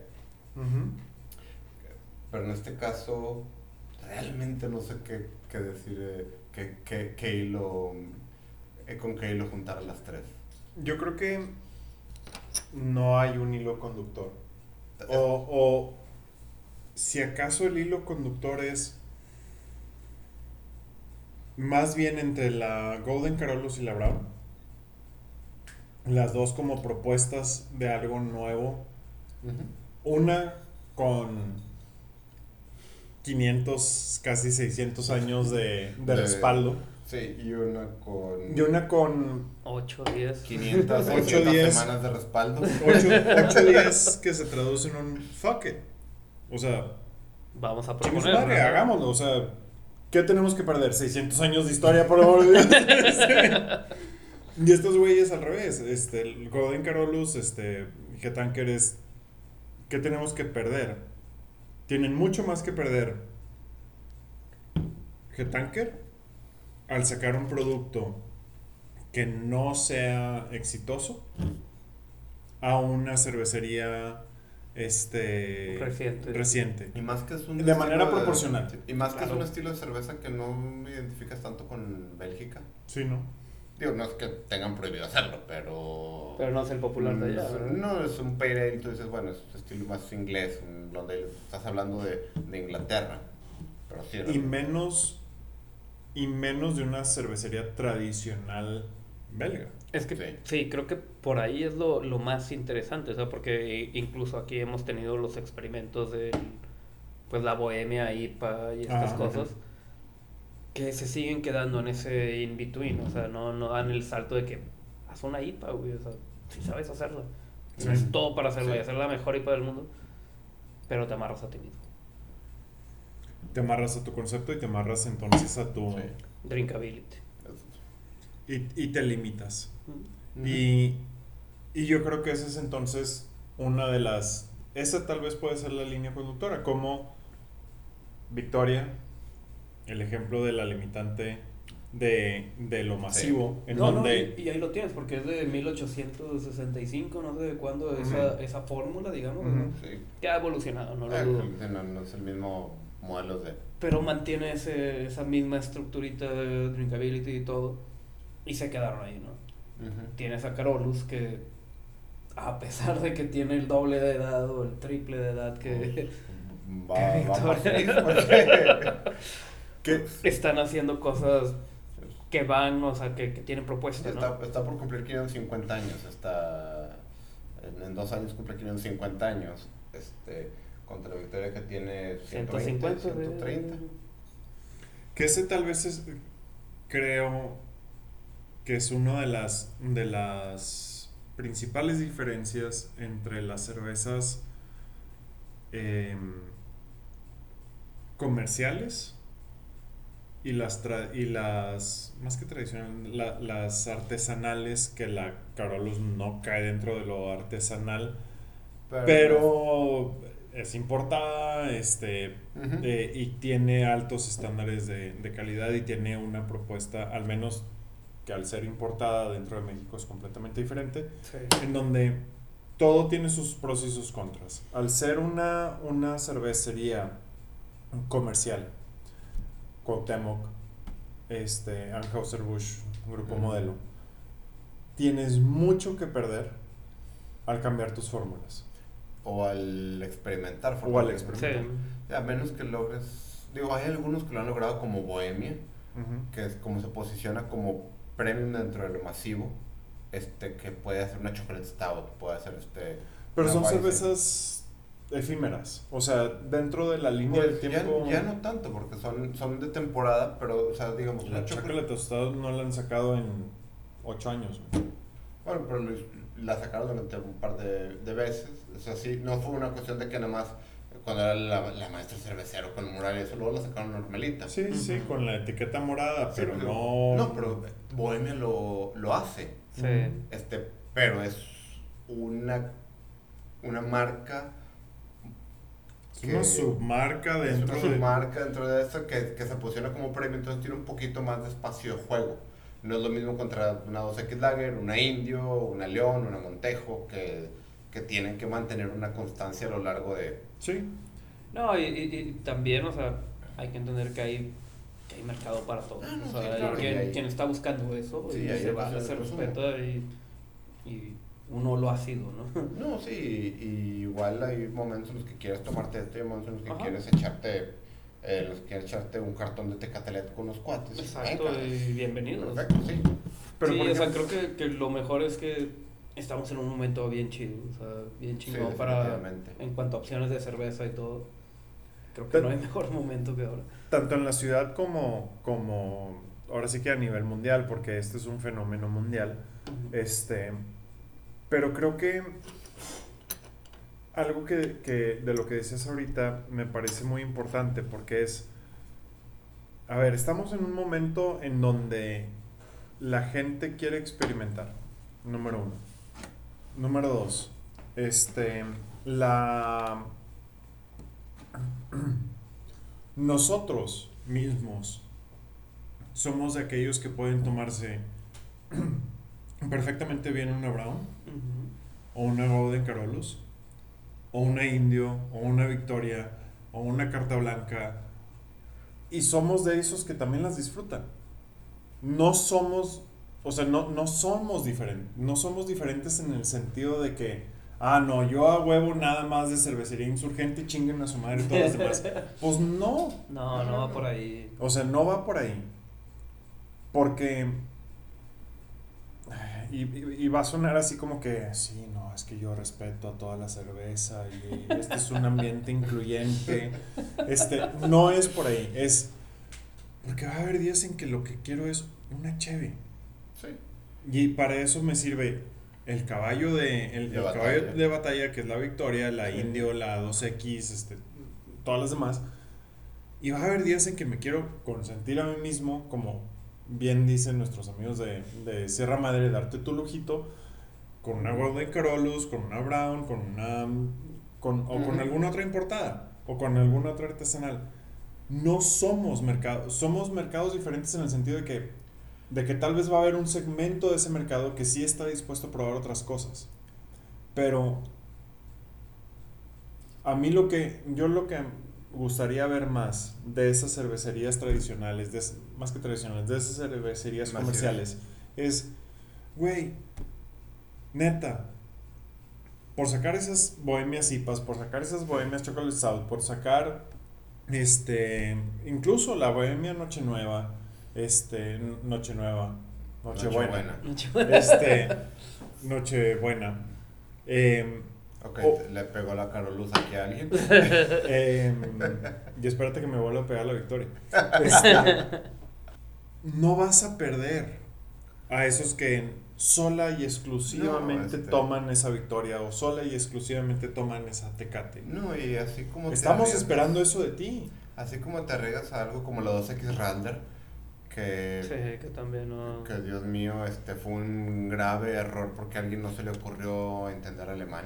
Este no, no mató a la 2X Lager. Entonces, a mí algo que me gustó mucho la OM, ¿te acuerdas cuando sacaron las originales Chocolate Stout, que era la botella doble que venía Sí. con en la caja de madera y todo? Que tenía la firmita del maestro cervecero y una notita. Este, en esa época yo lo que hice fue comprarle una bot- varias botellas y venían de edición limitada y todo. Regalar. ¿Sabes qué? Más que regalar, ¿sabes qué? Voy a esta botella es para compartir tú y yo un rato, platicar. Sea, más que que fue- este es tu regalo de Navidad, porque sería Navidad. Era como que, ¿sabes que Compré varias y con cada uno de mis amigos vamos a sentarnos a tener un momento, platicar con una cerveza. Fue un momento especial que va para 10 años después y me acuerdo perfectamente bien. Y si hubiera fracasado, no hubiera afectado a la bohemia ni a la bohemia oscura. O sea, realmente es un intento. Y la verdad, hay gente, hay cerveceros impresionantemente buenos haciendo Tecate Light. Hay cerveceros impresionantemente buenos haciendo 2X Lager. Hay cerveceros impresionantemente buenos haciendo Cluster. O sea, no son... mm, Si tú dices que una cerveza mediocre, si digas lo que digas, no es porque el que la está haciendo es malo. Sí. Es porque la está haciendo, tiene un objetivo y tiene una definición de bueno diferente a la que el conocedor o el gourmet de la cerveza tiene. No, no puedo estar más de acuerdo con eso. Denles la opción de jugar. Nadie, nadie se va a ofender. No, bueno, bueno, tal vez sí estoy algo en desacuerdo en eso. Y es de zapatero a tus zapatos. Sí. O sea, si tú como un gigantesco mundial y ok. transatlántico y lo que quieras, sabes hacer muy bien, sabes leer a tu mercado y saber que Sí. quieren tomar 10 cervezas en dos horas. Sí, sí, sí. Y si las diseñas a propósito y funciona, está bien. Ah, claro. No, no quieras meterte a pelear con el chiquito que está haciendo una IPA doble. Ah, no, la claro, no, no, no, o sea, tampoco, tampoco va a ser así porque... Es- eso a mí me parece ridículo, ¿sabes? Hay mercado para todos. Ah, sí, hay mercado para todos. Entonces, pues tú enfócate en, en tus lagers, en tu fórmula probada y sigue creciendo y sigue vendiendo en Ah, los no, estados claro, o sea, yo no estoy diciendo deja eso, pero yo Ajá. me acuerdo mucho de la bohemia, es, es- es- regresando a esa, o sea, es- puede ser una edición especial limitada, Ah, o puede ser un- sí. como indio, aquí en Monterrey no, llega, no llegó, no ha llegado, pero la indio, ¿cómo era la indio plata o cómo se llamaba? Ah, sí. No, ¿no era la Tecate de Titanium? La Tecate Titanium sí llegó aquí, Sí, que sí, fue sí, otra que sí. Tecate un poco más potente. Sí, más No, la indio, eh, y sí, había una indio Pilsner, o hay una indio Pilsner, la indio plata. Sí, me Este, suena bastante. Creo que llegó de que a Torreón. Sí, llegó a. Co- a Coahuila, este, no sé dónde más, pero está en Coahuila, aquí en Monterrey nunca la vi. Este, buena. O sea, y puede ser decir, ¿sabes qué? Vamos a hacer una a jugar algo. No, no, que, va- no que vamos a una clusteripa, ¿verdad? pero, pero hay mucho talento incluso en los comerciales. Y ¿sabes qué? Darles lo que decía Tabo de... O sea, que les den la oportunidad un poco de jugar también. Y no creo que alguien que se ha especializado todo el tiempo en hacer cerveza light va a terminar siendo una, una doble IPA media hop o una chocolate algo así. Pero capaz de decir, ¿sabes qué? Podemos ver qué, qué hagan. Creo que, creo que se- la verdad, ignorando cuando han hecho que son clamatos, X Sí. Cuando han sacado esas ediciones especiales, rara vez le han fallado. O sea, cosas como la Indio, la Indio Pilsner, la Bohemia Chocolate, bueno, la, la Bohemia cada que ha experimentado sacado una, una nueva línea. Que creo que eso es algo que sí le podemos exigir a las grandes, pero no le podemos eh, exigir a las chicas. O sea, a las grandes sí les podemos exigir, ¿sabes qué? Ten una, un departamento. Ándale. Ey, ey. Órale. O sea, ten un departamento que funcione como, como tu de, de investigación y desarrollo de producto nuevo. Que créanme que lo tienen. Que lo tienen. Sí, Pero, pero, conéctalo, yo no lo veo así, güey. ¿No? ¿no? ¿Tú cómo lo ves? Ya tienen todos los medios. Ah, definitivamente. O sea, hay mercado para todos, insisto. Ujú. Y sí, o sea, podrán tener el research and development y lo que quieras. Pero tal vez lo que les falta es esa hambre de los pequeños cerveceros. Ah, definitivamente no la van a tener. Saben que tienen el, el mercado bien agarrado y por más que quieras, la inercia, la inercia del mercado masivo de la cerveza significa que tienes que estar intentando para tener un problema de un año al otro. Sí. Sí, o sea, yo, yo creo que, o sea, están haciendo bien las cosas. Ah, no es un definitivamente. secreto, por algo están donde están. No, definitivamente. Pero sí me molesta, o sea, que se quieran involucrar y que compren secretamente cervecerías Sí, bueno, artesanales. Es de que, güey, Sí, no, o sea, por No ejemplo, eso sí. No juegues esa Sí, cara, güey. No, o sea, es que si quieres jugar eso, por digo, dale. Tienes ¿no? talento, tienes talento, o sea. Haz una edición especial, o sea, déjalos jugar, que, que liberen ese. y que el público decida, ajá. Sí.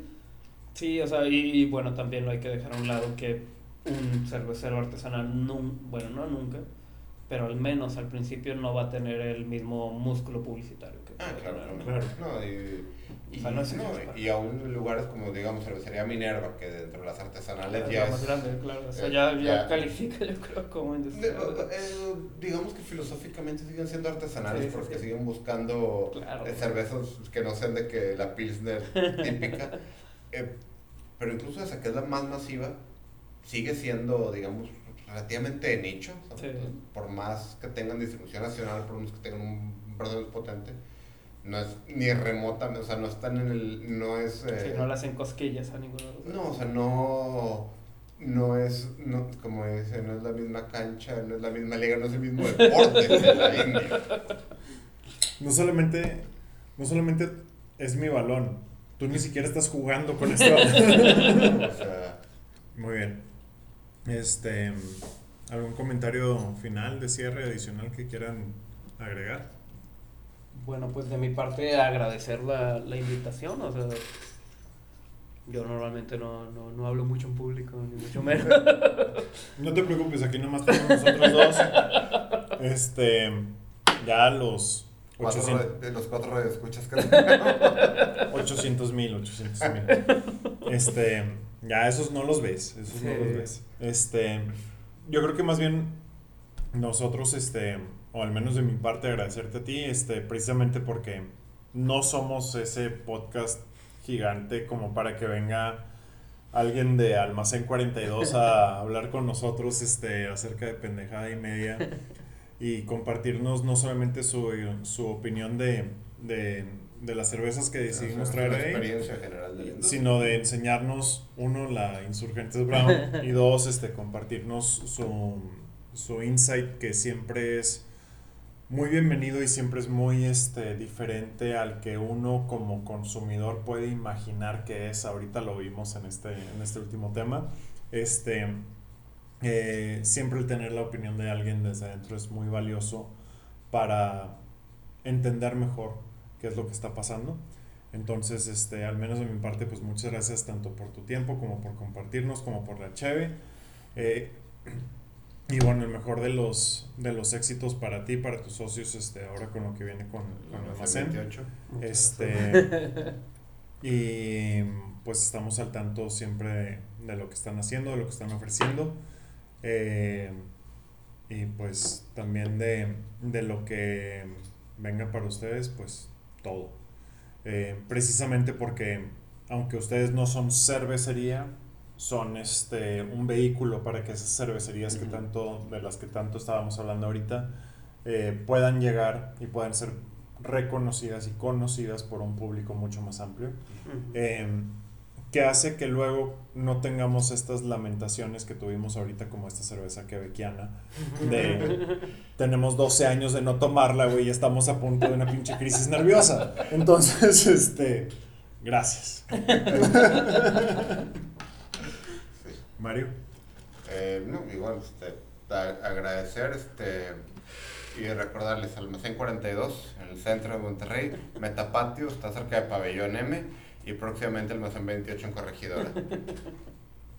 No es, eh, no es porque esté aquí el invitado, este, esto no es publicidad, realmente lo invitamos de nuestro propio, de nuestro propio mm, eh, Gusto. gusto, porque son lugares, los dos, bueno, próximamente, me imagino el 28, son lugares con un concepto muy interesante que he disfrutado mucho y muchas gracias por estar con nosotros, muchas gracias por Muchas la Brown gracias. muchas, por- muchas gracias. y por tu experiencia y tus comentarios. No, muchas gracias. Ya saben, ahí estamos para lo que se necesite. Bueno, gracias también a ustedes que nos están escuchando. Nos escuchamos en la próxima y por, lo, mm, por mientras, si quieren, les puedo ofrecer una victoria.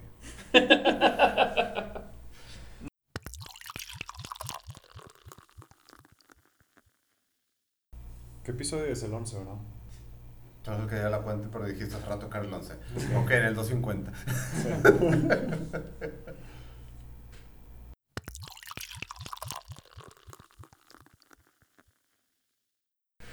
digo, esto sigue grabando. Sí, pero ya, Sí. Es, ya es pausa, ¿no? Mm. La verdad es que los primeros tres episodios, en el momento en el que le pusimos pausa, dijimos algo interesante. A partir de ahí ya hay que grabar todo. ¿no? Sí, o de que, Eso o terminamos de grabar y rompí una botella inmediatamente. sí, de que una botella así, así. de ¿Sabes qué? Mejor dejamos grabar y luego si pasa algo importante lo metemos hasta el final. Pues sí. De hecho, es muy inteligente. Mm. ¿Vas a necesitar de sodas? Sí, sí, creo que está en los quiz. Y aquí se queda porque yo también.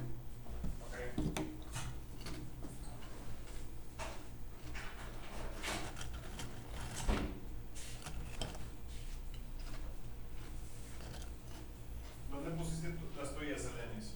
Las dejé en el congelador. Ah, ok. No estaban tan frías.